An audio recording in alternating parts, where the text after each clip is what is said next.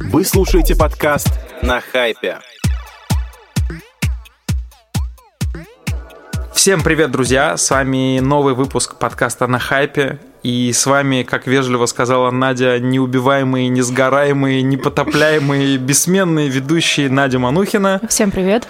И все тот же бархатистый голос Рашида Ванара, как говорит наш звукорежиссер. И сегодня у нас в гостях, спустя три месяца назначений, два переноса, сквозь проекты и тернистые препятствия, Head of SMM OMD OM Group Аня Козырева. Аня, привет! Привет, ребят, спасибо большое, что пригласили. Да, это, мне кажется, делом чести уже было вот добиться, чтобы Добить. наша встреча состоялась спустя все тендеры, переносы, сложный сезон в рекламном бизнесе. У нас сегодня подкаст э, в формате фритолка. Мы не хотим ограничиваться никакой темой, потому что у Ани достаточно разносторонний, богатый опыт, и в том числе большой опыт взаимодействия с инфлюенсерами. И базовый вопрос, который мы всем задаем новым гостям, Расскажи, как ты вообще оказалась вот в диджитал-маркетинге, когда начала работать с э, блогерами, то есть немножко про себя. Ну, на самом деле, мои истоки лежат в классическом пиаре, это мое образование. Я работала с классическими СМИ. Раньше, до того, как появилась вся эта история с диджиталом, активно начали развиваться соцсети, их тогда, в принципе, особо не было. А, наверное, потом как-то так случайно получилось, что я начала заниматься управлением репутацией. Наверное, вы тоже с этим знакомы. Я mm-hmm. работала в одном из издательских домов, а, где также на его базе существовало небольшое агентство. Мы делали управление репутацией для одного крупного бренда. В то время я решила оттуда уходить. Э, собственно, большая часть моего резюме это было про пиар. Угу. И небольшой кусочек это было упоминание про то, что я занимаюсь управлением репутацией. В то время э, на это был очень большой спрос, это только начиналось. И тогда все диджитал-агентства, SMM-агентства, на самом деле даже пиар-агентства, они активно хватались за специалистов, которые этим занимаются, поэтому я подумала, что как фишка ляжет. Если меня возьмут в пиар, буду продолжать дальше. Если предложат что-то новое, интересное, я готова развиваться в диджитал. Так я оказалась э, в пиар-агентстве, но в диджитал-департаменте, и я стала заниматься классическим SMM, эм эм, и потихонечку тогда еще, когда это был, на 2012 год, Ого. Да, потихонечку начали появляться небольшие блогеры в YouTube, Угу. Это были чаще всего, не хочу никого обидеть, девушки, которым, на которых было очень много свободного времени. Они снимали неплохой, в принципе, для того 2011 года, 2012 контент. Мы работали с бьюти-сферой и делали, на самом деле, достаточно оригинальные проекты для того времени. Ну, собственно, на самом деле блогеры были не очень большая часть тогда все-таки, а, она только развивалась, благосфера, поэтому активно мы этим не занимались. Все-таки самый большой кусок инфлюенсеров а, мне достался именно в OMD. Здесь это самый большой, наверное, объем бизнеса в моем отделе. Но это драйвово, это интересно. Наверное, я дальше бы хотела, в принципе, этим заниматься. У меня есть такой небольшой опыт, э, немножко связанный с тем, где мы сейчас находимся. Я когда-то работала в музыкальной сфере, я работала на концертах. Такая девочка «принеси, подай», но мне в целом это очень нравилось. Я обожала celebrity management. Поэтому здесь это тоже часть моей работы. Я еще активно пыталась внедрить как-то в нашу э, экосистему работу с музыкальными лейблами, но, к сожалению, пока это не очень хорошо получается.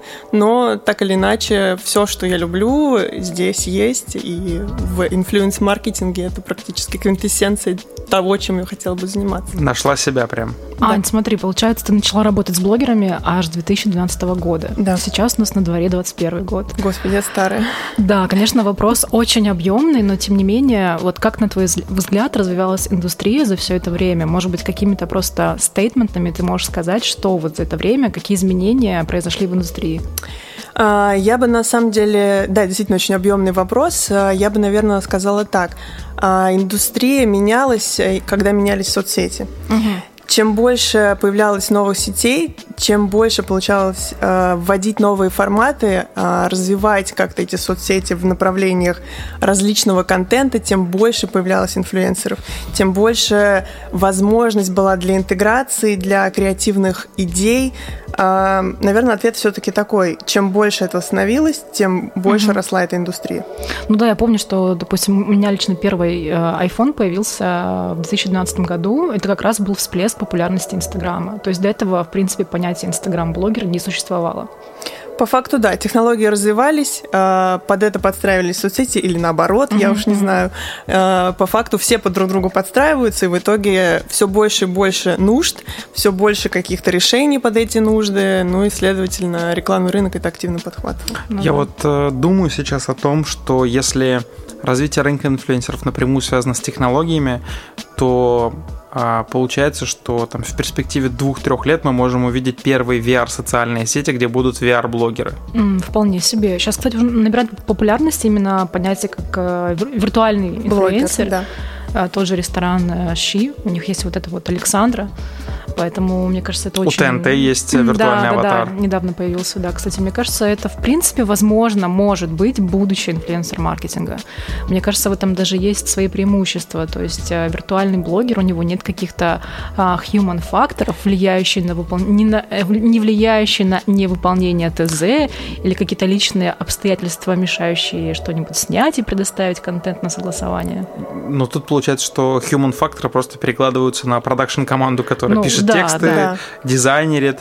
Но на самом деле э, это хороший вопрос, сколько нужно времени до того, чтобы Точнее, для того, чтобы виртуальные блогеры стали э, частью нашей жизни, потому что пока э, косты на отрисовку достаточно дорогие. То есть сейчас это не, не совсем кост... Это да, не то, что не совсем, это не кост-эффективное решение.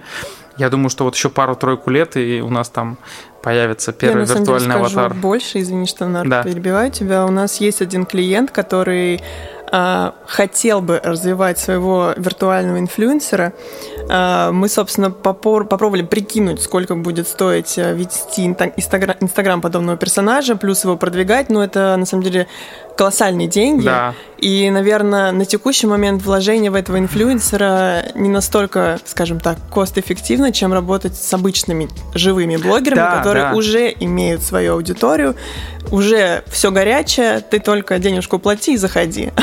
А когда там твой персонаж станет популярным, и у него будет 12 миллионов подписчиков, как у тех, что на Западе, ну, под вопросом. Тут, мне кажется, люди очень любят сейчас об этом еще говорить, потому что это очень пиарабельная история. То есть, когда вот у ТНТ mm-hmm. появился цифровой аватар, по моим ощущениям, э, издание 10 написало про это. Хотя, возможно, это проплаченный пиар, потому что хороший пиарщик э, знает, как там хороший пиарщик знает журналиста, а отличный пиарщик платит журналистам. Так есть такая присказка. Не знаю, Ань, правдивая она, неправдивая? Ты как пиарщик? Ну, э, сейчас, я думаю, это очень частая история. Раньше да. все-таки это строилось больше на каких-то отношениях. Сейчас же, я думаю, деньги – это одно из первых ключей захода в СМИ в том числе. Но еще, мне кажется, а, момент э, тоже важный, на мой взгляд, это персонализация э, инфлюенсера. То есть э, все равно вот сейчас в тренде вот эта вот новая искренность понятия, да, и ты действительно следуешь за своим кумиром, который для тебя является лидером мнения, там, да, а насколько можно действительно доверять отрисованному аватару и как-то его с собой персонализировать. То есть, мне кажется, это немножко нереальная история. Я вот хотел сказать, что сложно соотнести свои ценности да. с ценностями того, чего нет на самом вот, деле. Вот, вот, да. То есть это такой как бы вопрос э, из серии «Веришь ли ты в Бога?» Вот примерно ну, что да, такое. то есть инфлюенсер – это в первую очередь личность со своими какими-то плюсами, плюсами и минусами, которые привлекают э, его аудиторию. А отрисованный аватар, VR-блогер, ну это что-то, наверное, неживое, нереальное, хотя кто знает, может быть, скоро мы будем жить а, в мире, где все это будет настолько естественное и реально, что мы не будем отличать, где картинка, где реальный человек. Ты прям тр- трейлер «Матрицы» перерассказала, пересказала точнее. Это немного печально, как мне кажется. Я на самом деле согласна с этим мнением. И мне кажется, что живой человек со своей историей, со своей какой-то э, бурной, может быть, или не очень деятельностью за Инстаграмом, так или иначе, вот та суть, которая привлекает обычно к человеку. А у вот эта созданная картинка, в виртуальном формате в Инстаграме, я не знаю, насколько она долговечна. То есть, может быть, изначально это привлекает людей как что-то новое, но впоследствии это надоедает, потому что человек неосязаем, за ним не стоит никакой истории. И обычно, ну, извините, я буду, может быть, немножко жесткая, но если проанализировать эти аккаунты, которые не буду говорить ничего про ТНТшный, а я про западные скорее истории, а, если посмотреть, кто находится в комментариях, обращу ваше внимание, чаще всего эти персонажи, они немножко такие на сексуальной волне, mm, и чаще всего да. э, в комментариях сидят э, не хочу никого убить, арабы или кто-то вот из, э, ну, достаточно специфические люди, которые пришли туда за, за определенным типом контента. Это у них в целом все равно, что с этим блогером на самом деле происходит. определенная аудитория OnlyFans, которая меняет правила ну, да. постинга в своих, да. э, в своих площадках.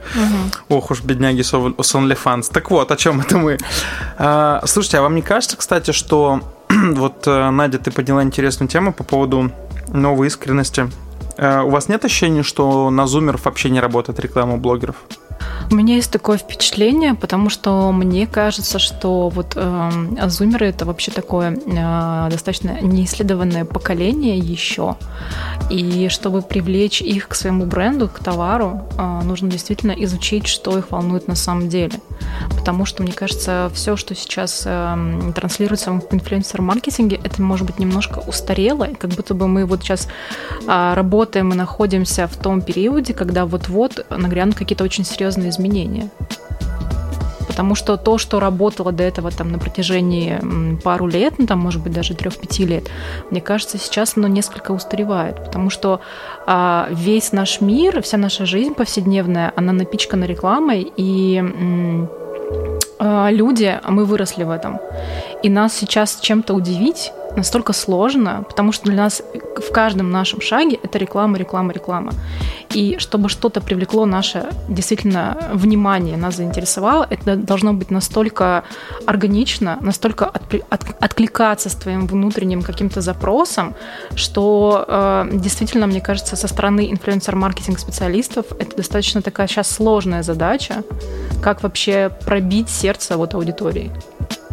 Я согласна. Но на самом деле это естественный процесс. Да, да. Но мне кажется, вот, опять же таки, это вот сейчас может быть такой период эм, застоя, скажем так, но это очень интересный период, потому что мне кажется, что мы сейчас будем э, работать в период, скажем так, такой немножко трансформации инфлюенсер-маркетинга. Я до сих пор под впечатлением формулировки «пробить сердце аудитории». Я на секунду это представил, мне стало дурно. Ну, так... потому что мое сердце, допустим, сейчас очень сложно пробить. Я во всем вижу рекламу, и когда меня действительно что-то цепляет, я а прям... когда тебя последний раз что-то зацепило? Какая а... последняя реклама у блогеров тебя зацепила? Я согласен, что это профдеформация, поэтому вопрос двойне интересный. Да, это, наверное, профдеформация, но я, может быть, просто поделюсь э, каким-то кейсом. Я извиняюсь, что я говорю сегодня больше, чем гость. Такое, в принципе, редкость, потому что очень интересная тема.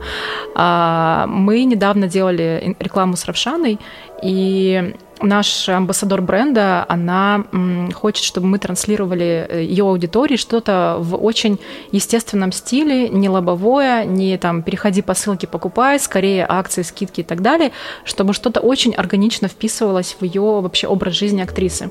И мы сняли рекламный ролик продукта, никак не делая на нем акцент, вообще э, в стиле съемки как э, фильм, то есть просто обычный ролик, в котором актриса занимается какими-то своими бытовыми делами, без каких-то э, комментариев, без каких-то Ну, такое плашек. имиджевое видео да, получилось. имиджевое видео. То есть просто актриса там на кухне там что-то делает, пьет кофе, кушает яблоко, там села за ноутбук, что-то там поделала, закрыла, пошла дальше там учить свою роль. Мы это публикуем тексте под постом не пишем ничего рекламного. И самое интересное, что э, среди комментариев были такие, что «Вау, Равшана, что это за новый фильм? Прикольно, где посмотреть? А это клип? А это что? А что за ноутбук? Вау, какая стильная, прикольная реклама, даже захотелось купить». Я поняла, что, блин, это реально сработало. Вот и мне бы хотелось, может быть, чтобы сейчас на рынке э, реклама была именно такая. Я, конечно, понимаю, когда это единичная интеграция, это совершенно, совершенно другая история. Но если мы говорим про постоянную работу с каким-то амбассадором бренда, мне кажется, что э, представление какого-то нового продукта, оно должно быть именно в таком стиле. То есть не навязчиво, не купи там, не заходи туда, переходи там какие-то акции, внимания, скидки. Это должно быть именно вот таким. То есть органично вписать продукт в жизнь амбассадора амбассадора бренда. Мне приятно слышать это от представителя бренда. Вот побольше бы вот я, такого слышать. Я, кстати, хотел спросить э, у Ани, Аня, а как, как вот нам, а, агентствам, защищать эффективность под постами, где нет отметок? Отчет потом из чего собирать? Из комментариев? Tone of voice был вау. У нас есть компании, которые хотят эффективность э, мерить, но обязательно нужно закрыть комментарии. А, налепить еще везде обязательно лигалы. Ну, как бы да. На самом деле у всех есть свои а, заморочки. Я, кстати, Это автобренд, да? Нет. А, потому что мне недавно рассказывала подруга про автобренд, который... Э, ну, вот это техническое задание из серии раздвоения личности. Нам нужна очень нативная рекламная кампания, коллеги, мы хотим быть продвинутыми. Но комментарии надо закрыть. Я такой, класс. Все с этого начинают. Каждый э, бренд-менеджер, каждый продукт-менеджер начинает с того, что он хочет нативную публикацию. Но как только он заполняет бриф или получает э, готовый материал, в нем, видимо, открывается какое-то... Чакра. Да, чакра новая, которая тут же говорит, слишком мало продукта. Нужно как минимум 60% продукта на экране. И это реальная жизнь. А, все, к сожалению, натив — это хорошо, все это прекрасно понимают. Я не думаю, что реально остались такие люди, которые сидят и веруют в то, что нужно блогеров делать рекламу, вот как на телевидении. Но, к сожалению, ввиду определенных ограничений, Ввиду того, что люди, э, ну, назовем это так, э, не сами себе хозяева, у них огромное количество людей, принимающих решения, и у все, все видят немножко по-разному, все видят субъективно. И лучше, наверное, самый безопасный вариант, когда твой продукт занимает 60% фотографии, поэтому... Это достаточно нативно, потому что есть еще 40% воздуха в кадре. И достаточно эффективно, потому что есть что руководству показать. А где воздух, можно написать? «покупай, тра-та-та, переходи по ссылочке». А, кстати, вот ты сейчас рассказала про то, что вы сняли ролик. Я видел этот ролик, потому что ты, по-моему, репостила его. А, и ролик получился правда классный, но я, когда его смотрел, я сейчас вспомнил, что я поймал, поймал себя на мысли, что было бы классно увидеть смешные субтитры. Типа, здесь я по сценарию открываю рекламу продукта. Ну, то есть я в ну, целом... Я люблю рекламу, которая в лоб, но сделана креативно. То есть вот мне нравится реклама... Эм, знаете, есть такой блогер Ян Деланян, он бывший КВНчик. Все его знают по ролику Полисорба и по Озону. Озон, да. Да, вот мы сейчас к нему заходим, и мне нравится, что он не стесняется, что он делает рекламу, но он делает ее очень талантливо. И меня не отпускает эта реклама. Ну, вот... действительно, я согласна. Но здесь есть такой еще момент, что на самом деле, когда ты постоянно в этом стиле смотришь рекламные ролики, опять же, про деформация, это немножко утомляет. То есть, когда ты первый раз это увидел, тебе кажется, это свежее, это новое, ух ты, как оригинально. А потом э, едем к У следующему. нас еще, у меня какой-то сегодня ЧСВ. У нас еще был интересный случай с Настей Ивлеевой. Это, конечно, э, э, Простите, она сейчас выйдет из комнаты. Я сейчас выйду из комнаты, передам привет Насте Ивлеевой и вернусь. Не прости их нет. Нет, кстати, про стих тоже интересная тема, но это уже было в ряде выпусков. Я все вспоминаю эту интересную историю. Было классно, Настя снимала ролик э, рекламный в стиле магазина на диване. То есть она просто такая встала, а-ля 80-е, магазин на диване, они сделали эти фильтры, вот эти вот... Эм, VHS. Да, да, да, ретро. И Настя, собственно, такая стоит, продает наши часики. Ну, собственно, это же реклама, правильно. То есть она подошла с таким вот юмором. Ну, Миногарова, ну, кстати, бы, любит да, так да. делать. Это вопрос креатива, на самом деле. Может быть, здесь нет каких-то определенных трендов. А, мне нравится, когда бренды заходят смело. То есть, либо берется да. смелая тематика, смелый креатив. Это всегда здорово. Не откатывается обратно. Вот я только хотела был. сказать, главное, Бывает. чтобы собственники были смелые. Да, а, это здорово, это цепляет глаз, даже если это очевидная реклама. Но, к сожалению, у нас рынок не готов к смелости. Это я сто процентов заверяю вас. Ну, да. У нас люди привыкли все делать по шаблону. Если какой-нибудь один человек вытащил определенного блогера и сделал с ним действительно оригинальную рекламу, вот как ты сейчас приводил э, пример, с бывшим КВНщиком, а, все тут же начинают тоже брать с ним рекламу. И угу, в итоге 5 ну да. лет мы берем одного и того же человека. При том, что возьмите любого. Вопрос креатива. Как делали рекламу, я, к сожалению, вот не помню, какой-то банк, а, может быть, Тиньков даже, который делал рекламу с Панкратовым Черным, Панкратов Блэк называлась карта или как-то так. Ну, Это было забавно. Ну, да, Актеры да. вытащили просто там из ниоткуда, и креатив, креатив был здоровский. Все улыбнулись, когда это смотрели смотрели. Нас, к сожалению, все привыкли повторять просто за друг другом, потому что, опять же, это безопасная зона. Я, кстати, вот из последней рекламы, которая по телеку меня зацепила, она не связана с блогерами. У Сбербанка запустился новый сервис, по-моему, Сберавто. На нем можно оплачивать э, ОСАГО и КАСКО. И они, видимо, очень четко попали в то, что вот э, когда там тебе 25-30 лет, ты, наверное, в этом возрасте впервые покупаешь машину и сталкиваешься с тем, где оформить там ОСАГО или КАСКО. У страховых компаний плюс-минус везде одинаковые условия, но если ты покупаешь на маркетплейсе, тебе обычно какой-нибудь кэшбэк делают или еще какую-нибудь плюшку дают. И тут они просто попали, конечно, в меня через музыку, потому что был мотив Headaway, What is Love. И я не могу, я включаю эту рекламу, я начинаю пританцовывать головой, досматриваю ее до конца. И мне кажется, ну, я уже на полпути к тому, чтобы при покупке машины идти в Сберавто. Ну, кстати, еще, знаете, реклама, которая мне нравится, вот был вопрос, я задумалась так долго, вспомнила про свой кейс, но мне очень нравится, как органично и прикольно делают рекламу ребята из ЧБД между выпусками. Да. Это, кстати, очень... Это реклама, она прям лобовая реклама, но они настолько подходят к этому с юмором, у них классный продакшн, и мне это нравится. Я даже не перематываю. Это правда. Мы, кстати, обсуждали это на подкасте, надо вспомнить с кем, по-моему, Сашей Ляпином, что реклама от ЧБД э, стала своеобразным шоу, на которое люди тоже приходят посмотреть. И вот вопрос, а кликают ли они? Ну, я бы вам сказала, наверное, не буду, потому что... Кликают? Нет. А, Но ну, давайте нет, это несправедливо так говорить, потому что, как мне кажется, кликают не только из-за хорошей рекламы, но и из-за хорошего продукта. Безусловно. А, поэтому, да, вот так однозначно говорить, кликают, не кликают, это, наверное, неправильно. Ну, слушайте, у них в основном э, бренд это Old Spice, и мне кажется, это, в принципе, хорошо продаваемый бренд, поэтому я не думаю, что там есть ну, какая-то Old Spice сильная... Э, в целом нет задачи продаваться. Да, у них, да, э, да, да. Это просто... имиджевая, скорее, история, и мне кажется, у них нет цели именно продать, сделать, сделать какие-то продажи благодаря рекламе у ребят из ЧБД. Скорее, это просто прикольная имиджевая история, вообще поддержание знания о продукте среди аудитории. Ну, да, проникновение причем, в ЦА поддерживать. А, да, да, причем, ну, как бы Old Spice, этот бренд давно на рынке, а, мы с вами его как бы знаем, а вот именно молодая аудитория, которая заходит посмотреть э, выпуски ЧБД, мне кажется, для них это может быть что-то новое. У них, кстати, прям такой сильный конкурент это Axe.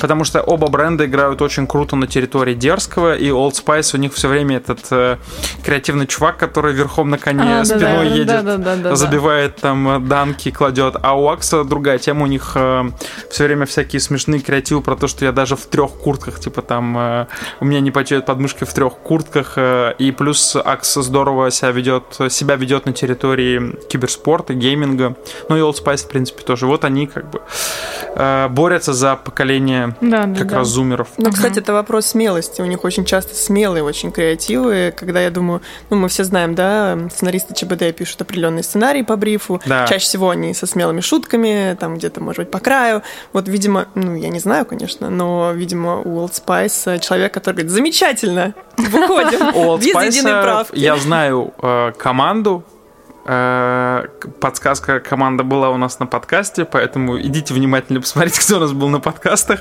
Вот, нет, шучу. Э, да, реально ребята очень смелые, классные, и они э, всегда за фан, и в том числе именно поэтому много гейминговых активностей у Old Spice тоже очень классных, смелых. Вот мы недавно делали компанию для Old Spice и э, в гейминговой среде, и... А мне, прости, перебью, вспомнила, вот ты говоришь Old Spice, Old Spice, я вспомнила рекламу про мать, которой сын повзрослел. вот это вот, она там постоянно за ним следит, по телеку рекламу крутили. Боже, это, наверное, моя самая любимая реклама из телека. Я не помню, кстати. Не помнишь?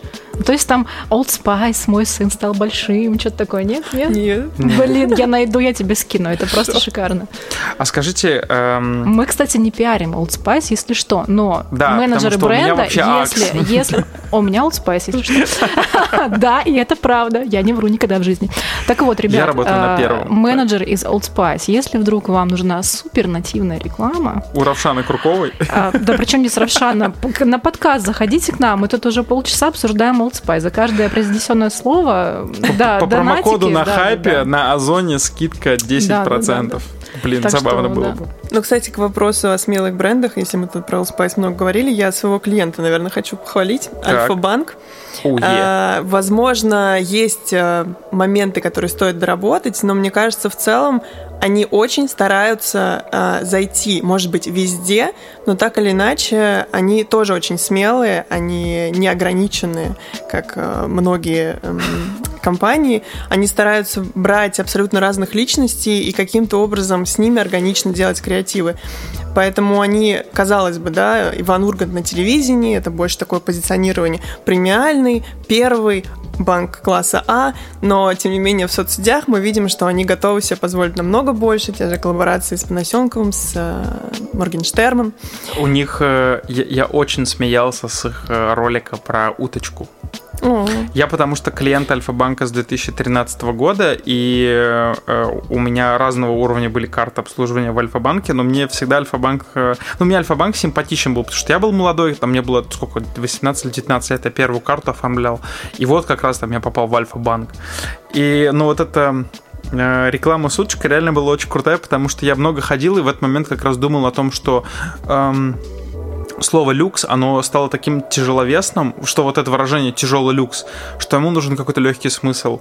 И я думал о том, что люкс это возможность э, не просто не думать о деньгах, а вообще вот, ну, как, вот не париться. Угу. И вот этот образ резиновой уточки, но она же ни о чем не парится, она просто плывет по волнам. Ну, да, да, это, это, очень, очень, да. это черная уточка с красным э, с красным, как что это называется, с кряколкой, клювиком. красным клювиком, простите, пожалуйста, у меня просто деформация. Забываю слова, которые не встречаю в брифах.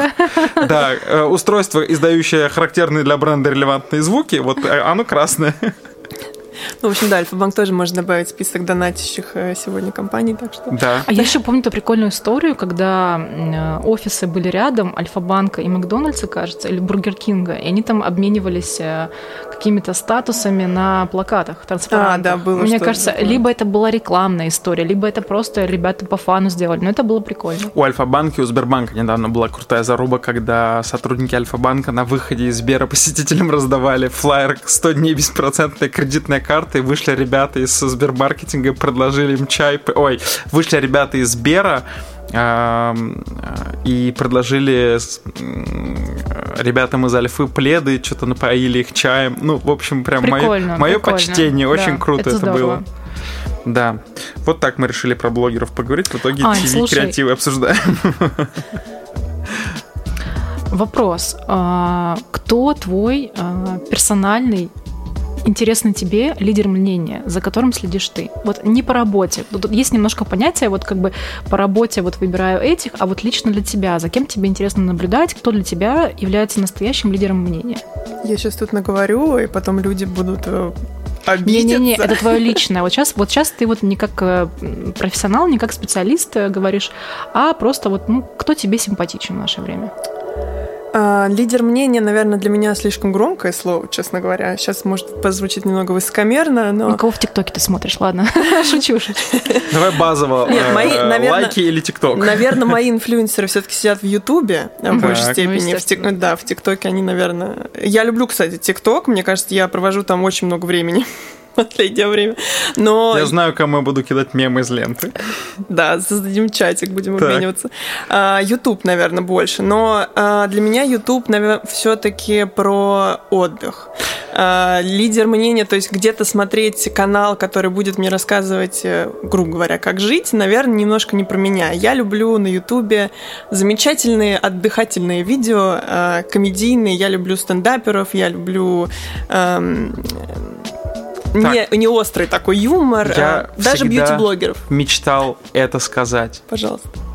Аня, топ-3 твоих любимых YouTube каналов? Нет, у меня нет такого, честно. Да что ж такое? просто рандомно называем. Я могу назвать топ-3 категорий, которые давай, я смотрю. Давай, давай. Топ-3 юмор.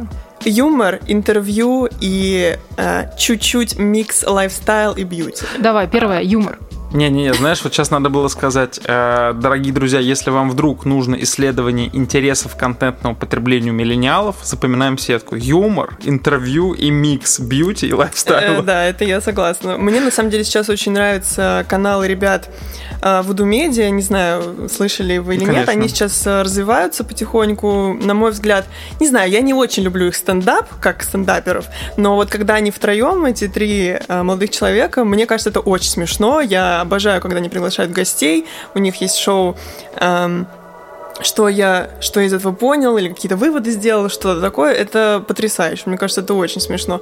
Наверное, какие-то шоу medium quality, которые делают не грубые. Я не люблю жесткий юмор. Мне кажется, что это очень просто. То есть ЧБД тебе не нравится? А, нет, мне не нравится ЧБД, потому что, опять же, извините за высокомерность, я могу сесть в кресло любого из них и шутить точно так же.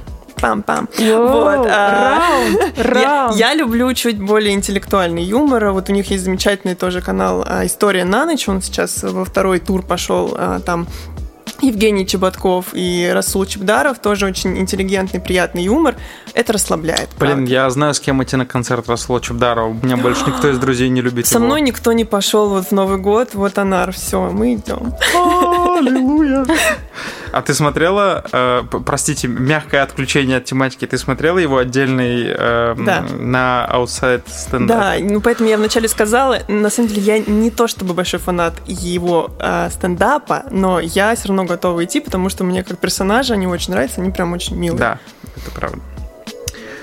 Так, хорошо. А так. у вас, подождите, ну у меня спросили, я про вас тоже хочу знать. Я к своему стыду э, недавно открыл для себя еще не Познера.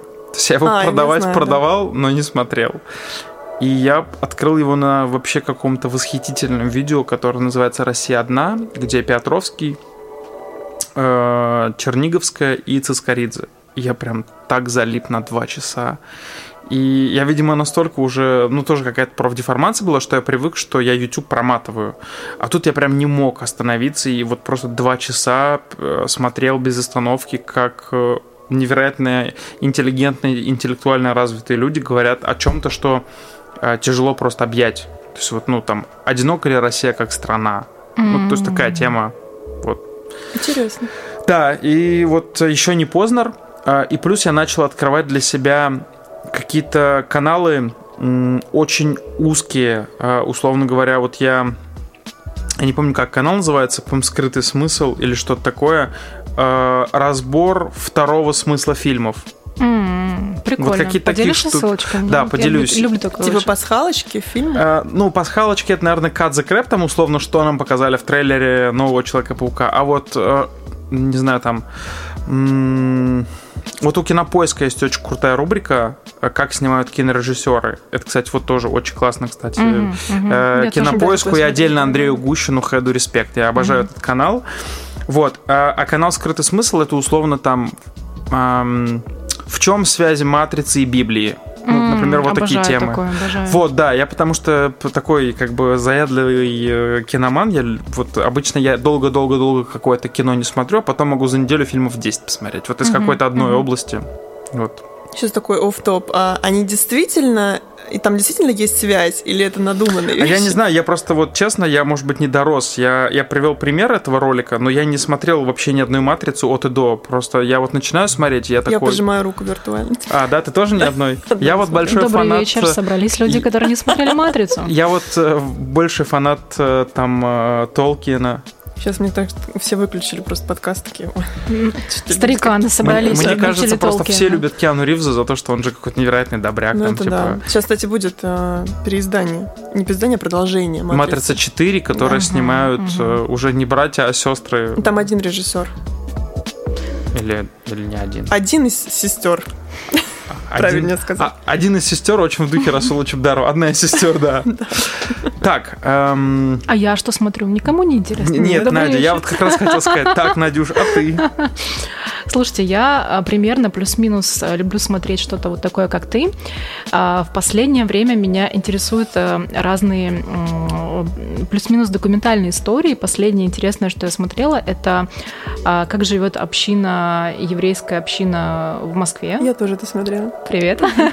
Как живет еврейская община так, и как они Любавичей, Любавичей в Лос-Анджелесе. Мне очень нравится канал «Редакция» последнее время я смотрю прям залпом а, различного рода их, их, их расследование и просто мысленно пожимаю руку, это настолько круто и профессионально, просто класс. В качестве какого-нибудь развлекалого мне нравится от, от Мэш канал Куб, ну это так чисто, может быть, там убить время, пока едешь на работу 20 минут. Э, вот. Я, кстати, по поводу канала редакция два ролика смотрел, вот прям, чтобы больше, чем на 15 минут. Первый про коронавирус в Дагестане. Мне стало интересно, потому что у меня есть друзья дагестанцы, и я знаю, что они говорили, что было ну, еще хуже, еще тяжелее, чем это показано в, ну, в расследовании. И второй был выпуск э, в редакции про э, что-то про домашнее насилие на Кавказе. Я не смог мимо пройти, mm-hmm. меня стригерило жестко. Я начал смотреть и понял, что это очень непрофессиональный материал, основанный вот, ну, просто на четырех интервью, которые размазаны, как средняя температура по больнице. Я потом даже публиковал у себя в Инстаграме репост гигантского поста, который разбирает, почему это плохая документальная работа. Mm-hmm. Вот лю- люди, ну, как бы Тут нам сейчас нужен отдельный подкаст на эту тему. Вот. Но мне кажется, мы с Аней одним подкастом не ограничимся. Но мне так кажется. У нас так Я очень, не против, очень да. так пошло, так мощно. Мне кажется, мне приятно. To be continued. To be continued а знаете, что да. я хотела сейчас спросить? Да. Как вы думаете, вот эти документальные расследования, которые делают Шихман, Дудь, э, редакция, это интересно людям только 30 плюс, либо же молодым тоже? Потому что, 100% знаете, тоже. Есть, э, ну, допустим, про насилие в семье, наверное, это действительно тематика более 30 э, плюс все-таки, да, 18-летним, ну, вряд ли это будет интересно. Но есть такие интересные тематики про, например, ВИЧ, который делал, например, Дудь, Дудь. Э, который делал Шейнян. Мне Шейнян, да, кстати. Хороший, да. Канал. Мне просто интересно, молодежь это молодежь. Юные, юные Так, простите, а люди. а сколько нам лет? Мне 28. Добрый вечер. 32. Так. 33. А, ну так мы классические миллениалы прям. Ну, мне просто интересно, вот когда я была э, в их возрасте, наверное, да, и младше, такого контента было не так много. Сейчас реально выборка очень большая, отовсюду это льется, и можно делать много выводов, можно впитывать в себя это. Мне интересно, вот юным э, людям, да, 15-18 лет, им это действительно интересно, либо все это снято для более старших? Ну, мне кажется, 15-18 однозначно мимо, а вот, может быть, от 20-25, мне кажется, вполне. Я думаю, думаю, знаешь, это очень зависит на самом деле. Эм, у меня просто вот есть такой показательный пример. У меня была одноклассница, нас было в классе там типа 30 ребят. И у нас была одноклассница, которая в 14 лет твердо решила, что поступит в вышку. И вот там с 14 лет она твердо готовилась поступать в вышку. И вот я, когда в 25 лет закончил читать финансиста Теодора Дразера, вспомнил, что она его прочитала в 15. Это я к тому, что Э, вот точно аудитория э, молодежи может интересоваться, но это будет какая-то небольшая часть. И еще, на самом деле, мне кажется, это очень сильно зависит от уровня жизни. Потому что, условно говоря, студент в Москве, который поступил, там, не знаю, ну, в какой-нибудь там, я не знаю, давайте возьмем Ранхикс условный, он, э, наверное, может потреблять очень разный контент, в том числе там политизированный как-то, да, или на какие-то философские, там, экзистенциональные темы. А, а ребят, которые живут в условиях, где там, ну, нужно думать о более насущных вещах, они как бы и о более насущных вещах контенты смотрят. Ну, это вот, собственно, поэтому еще не Познера там 700 тысяч в среднем просмотров, а у, не знаю, а у там, у, у Димы Гордея 2-3 миллиона просмотров по-моему, вот, ну, все, ну, понятно. все определяется э, реально располагаемыми доходами населения. Согласна. Ну, может быть, еще в юном возрасте не, не хочется, наверное, может быть, глубоко в это все вникать, поэтому, собственно, и ТикТок такая популярная площадка. Э, мы тут, на самом деле, недавно думали о какой-то компании, я сейчас не помню, какой из наших э, клиентов хотел размещаться в ТикТоке. А, это была фарма. Э, там был специфический препарат, обезболивающее для периодических женских болей. Вот. И, собственно, они сказали, может быть, нам зайти в ТикТок? Давайте какую-нибудь интересную компанию, которая обучающая для молодых девушек, э, что, ну, там, не знаю, нет ничего стыдного, вот таблеточка, прими, и все пройдет. На что, собственно, мы пообщались с ТикТоком, мы пообщались с продюсерскими центрами, которые занимаются ТикТок-блогерами, и все в один голос сказали, что это не для площадки ТикТок скорее всего, такая компания даже получит негатив, что меня в целом удивило. Mm, что почему, интересно? Молодые люди, которые видят контент такого серьезного э, характера у себя в ленте, либо его быстро смахивают, либо пишут, э, зачем это я здесь вижу, я сюда, ну, грубо говоря, пришел хахашечки посмотреть. Вот это меня э, заинтересовало, потому что, ну, все-таки считается сейчас, что аудитория ТикТок, она выросла, да, это все-таки кор, наверное, там 20 плюс, ну, 18, да, и почему такая реакция на более серьезные компании, мне вот это как-то удивило. Ну, думаю... в ТикТоке же есть еще образовательные разные каналы, которые, в принципе, тоже имеют неплохие охваты. Я сама иногда на них попадаю, даже зависаю. Я думаю, это связано вот с чем. С тем, что, во-первых, э, действительно в ТикТоке много образовательного контента, но особенность ТикТока, в отличие от любой другой э, ленты с умными алгоритмами. Мы же, когда в Инстаграм заходим, мы попадаем в свои подписки, правильно? С ТикТоком не так, ты всегда попадаешь в рекомендации. Угу. А в рекомендациях всегда по дефолту ты чаще всего видишь какой-то развлекательный контент. То есть э, у меня больше 300 подписок э, в ТикТоке, я вот их делал, вот мне просто было интересно, насколько это разнообразит мою ленту. Я по итогу как мемы видел, так и вижу. Угу, понятно. То есть, именно то есть умная по... лента не работает? А, она не то, что не работает, она меняет свое поведение, то есть, э, условно говоря, я стал больше видеть каких-то приколов, связанных с музыкой, с хип-хопом или там что-то с автомобильным спортом, какие-то исторические факты Формулы-1. Вот. Но в большинстве своем то, что попадает в топы ленты, оно так или иначе транслируется на всю площадку, потому что лента думает, что ну раз это там понравилось, то, наверное, здесь понравилось, понравится. Поэтому, наверное, действительно э, сложно придумать, как продвигать э, такой сенситивный продукт в, ТикТоке, где все хотят короткий контент. Но это скорее, знаешь, это, это просто скорее задача вызов для креативщиков. На подумать, как бы это классно э, можно было сделать, засылая в понедельник бриф. Вот. Я, я согласна, но да, здесь главное не вернуться опять в комфортной зоне и сказать, нет, тогда давайте к инстаграм-блогерам пойдем. Кстати, по поводу фармы и инстаграм-блогеров, э, я предчувствую, что в следующем году будет какой-то гигантский всплеск фарм-рекламы, а, потому что, в принципе, фарма как будто дорвалась а, с учетом всех а, там, нововведений в законодательной части и, в принципе, с учетом того, что они поняли, что они могут работать в Инстаграме и на самом деле ФАС не будет их штрафовать, мне кажется, в следующем году будет просто ну, вот, гигантский какой-то поток рекламы фармы, э, но она, к сожалению, вся будет вот с этим, я забыл, господи, ну, не с watermarkом, а с тем, что... С лигалом. С лигалом, да. И вот э, поэтому я думаю, что часть рекламы э, перетечет просто в, в TikTok в том числе. Ну, будет интересно. На самом деле, ТикТок э, давно ему уже пора вводить какие-то форматы, которые так или иначе будут все-таки про бизнес, потому что сейчас это все про имидж, и многие не готовы идти только поэтому. Медийка хорошо perform ит. Э, я согласна, но вот именно нативные форматы, ну, медийка тоже, смотря что, смотря для кого и как. И как ну, я имею в виду, что вот как performance-канал ТикТок э, многие хвалят, потому что Э, ну, достаточно дешевый CPM, CPV и, соответственно, плюс-минус очень хороший там кост per клик. Э, если у Все тебя... хотят продажи.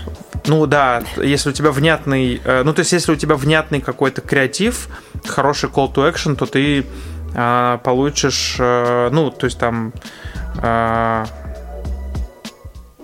получишь хороший трафик.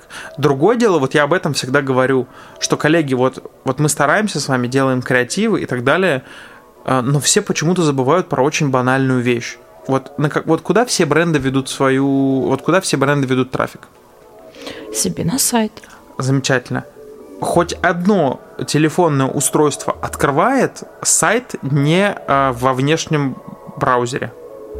Вопросики. Вопросе. То есть вот всегда стабильно мы теряем кучу трафика на том, что iPhone откроет в Safari, в Safari будет медленно грузиться, да, и, даже в Москве иногда у меня сафари на LTE открывает так долго, я думаю, так, все, потом. Но меня это очень бесит, на самом деле. Я захожу в ТикТок, может быть, даже мне что-то интересно, я кликаю, меня перебрасывает на Google, я такая, ну, до свидания. То есть мне кажется, что на самом деле это вот как бы скорее издержки реальной профессии, когда брендам нужно измерить а, эффективность, все хотят клики, клики, клики, клики, а, но мне кажется, что вот будущее инфлюенсер-маркетинга а, это возвращение к истокам в том смысле, что работать будет реклама, которая реально двигает сознание. То есть вот для меня все еще очень громкий кейс Моргенштерн с Альфой.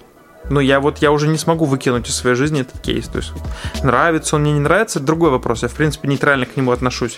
Я понимаю, что ребята в Альфе, когда запускали кнопку «Запостить», они прям очень сильно зажмурились, наверное. Ну, я согласна с тобой. Мне кажется, даже, может быть, в ближайшем будущем а, нужно будет измерять эффективность работы с инфлюенсером, там, либо какая-то разовая история, либо очень какая-то долгая история, там, тоже амбассадорство, будет замеряться не только по количеству кликов и предзаказов товара. Я сейчас, может быть, говорю сугубо там со своей колокольни, особенности работы в своей компании. Вот. Но мне кажется, что эффективность должна замеряться и в том числе офлайн эффектом. Вот.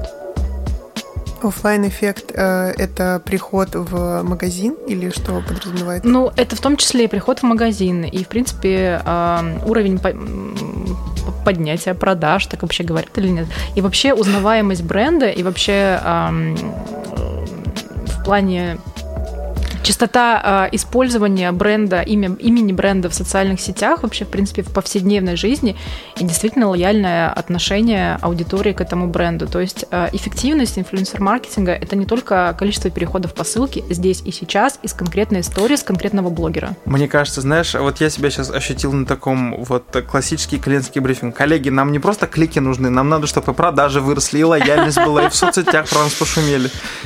Мне кажется, это Надя тайно пишет э, креативы для телеграм-канала клиент. Ну, на самом Коллеги, деле... клики мы и сами могли бы посчитать. меня спалили. На самом деле, Надя, Надя говорит еще в идеале, потому что иногда да. даже и с кликами бывает тяжело. То есть мы, например, работаем с нашими партнерами, да, через, с которыми вместе мы делаем блогерские кампании, и просим, и клиенты просят, пожалуйста, а сколько кликов нам нужно посчитать тут э, CPC? Вот. И агентства такие, ну, там давайте примерно на 0,00003 умножим, и вот будет столько Слушай, а, кстати, по поводу CTR, вот интересный вопрос. Сколько в среднем ты показываешь клиенту прогноз по площадке? Вот мы можем сравнить потом. Я могу сказать, сколько я, чтобы было честно, что вначале я сказал, э, сколько я обычно показываю вот план, господи, кликов из, э, из соцсетей. Вот, например, YouTube и Instagram мы, ну я сейчас, э, наверное, не буду говорить в каком-то проценте, это мы стараемся максимально занизить. А, да? Максимально. И сказать, что, ну вот мы прикинули, но вы можете на это не рассчитывать. Ну, нет, я шучу, конечно, но, э, безусловно, результат больше прогнозируемого всегда лучше, чем ниже прогнозируемого. Это Поэтому правда. мы всегда занижаем.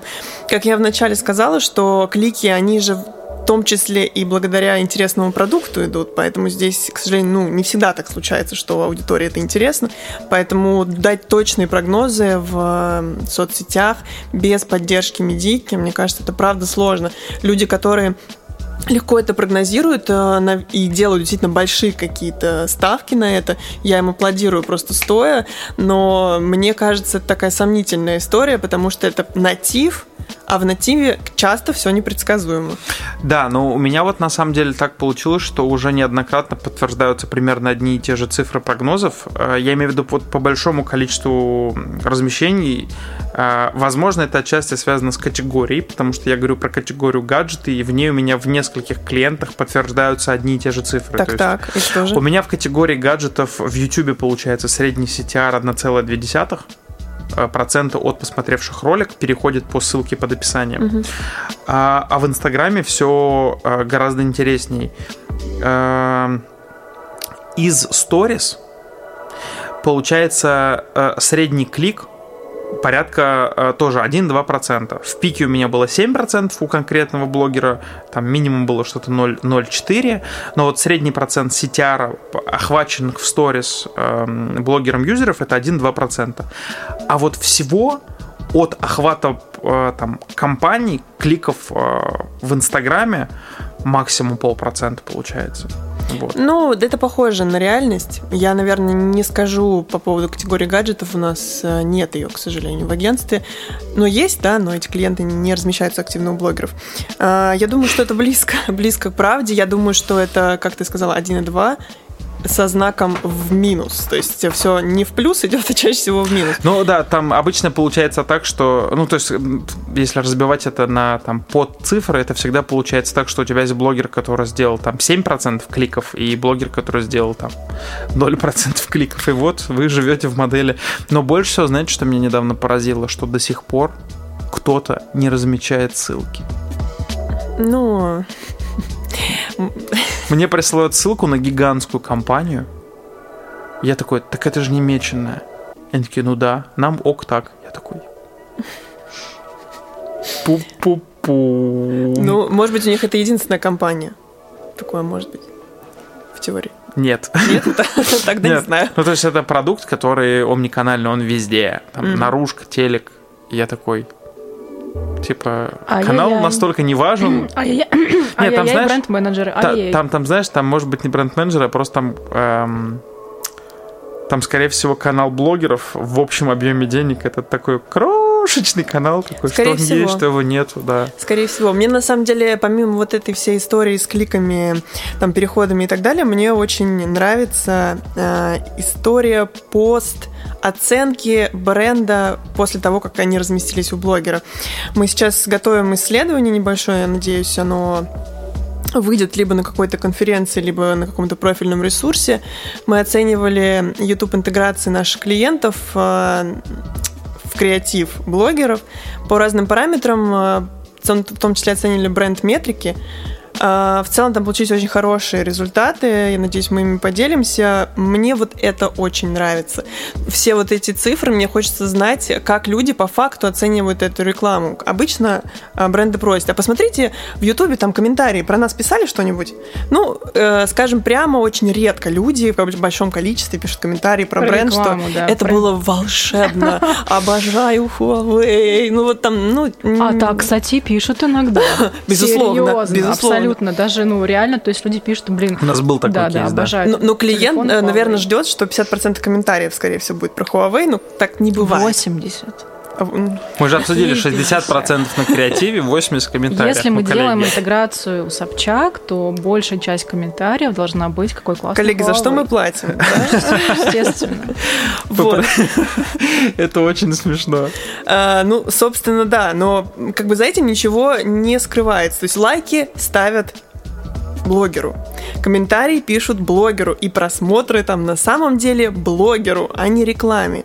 Хочется все-таки вот это народное мнение собрать и понять, а вот мы в ЧБД разместились, а вам вообще это понравилось? А вы этот бренд-то знаете? Слушай, а... э, это про отраслевой продукт на самом деле вопрос. Вот да. э, текущие компании на рынке, которые занимаются аналитикой, они бренд-лифты делают вот только на, э, господи, на основании опросных панелей в Инстаграме. Панели. Да, то есть вот э, Тибурон... Не в Инстаграме, это просто на основе панелей который у них есть. У них... Вопрос в том, что нет, ты можешь сделать просто на панели, но если ты, например, хочешь сметчить юзеров, которые есть и в панели, и в Инстаграме, и они еще увидели твою рекламу, нужна компания-агрегатор данных. Это если мы про Инстаграм говорим. Да. А я сейчас говорила про YouTube, да. А, про YouTube, да. А, да, да, да. А, собственно, это интересно. Но, к сожалению, везде есть ограничения. А, подобные исследования стоят огромных денег, будем говорить откровенно. А в YouTube это да. Если мы говорим про а, BLS, который предоставляет сам YouTube, там просто космос деньги. А если делать через панелистов, то, ну, это подешевле, но все равно космос деньги, а клиенты у нас за аналитику платить не любят. Надя, любите платить за аналитику? Мне интересно. Вопросик, вопросик, оставим открытым. Тут это, знаешь, э, э, впору вспомнить, как наше с вами сотрудничество началось по поводу аналитики. Ну, это, это данность. Я вообще за такой аналитический подход, я люблю копаться в циферках, но, к сожалению, клиенты не всегда готовы Жму выделять вообще руку. даже 50 тысяч рублей Нежно на это. и крепко. Вот, поэтому сложно. В Инстаграме есть вообще, помимо цены, ограничения в охватах, то есть, условно, мы сейчас тоже для одного клиента делаем БЛС, и там ограничения на блогеров, которые должны участвовать в кампании, которая будет оценена от 5 миллионов подписчиков. Ну, как бы, к сожалению, не все бренды, не всем брендам нужны блогеры с 5 миллионов подписчиков, да и не готовы все за это платить, и так далее. То есть ограничения, ограничения, ограничения. В итоге мы скатываемся все. Давайте посчитаем CPU, э, давайте посчитаем, найдем нас в комментариях. К сожалению, это печально. Хочется, чтобы рынок э, все-таки развивался в сторону каких-то более глубинных исследований. Я это очень жду. Э, и цены как-то оптимизировались, да.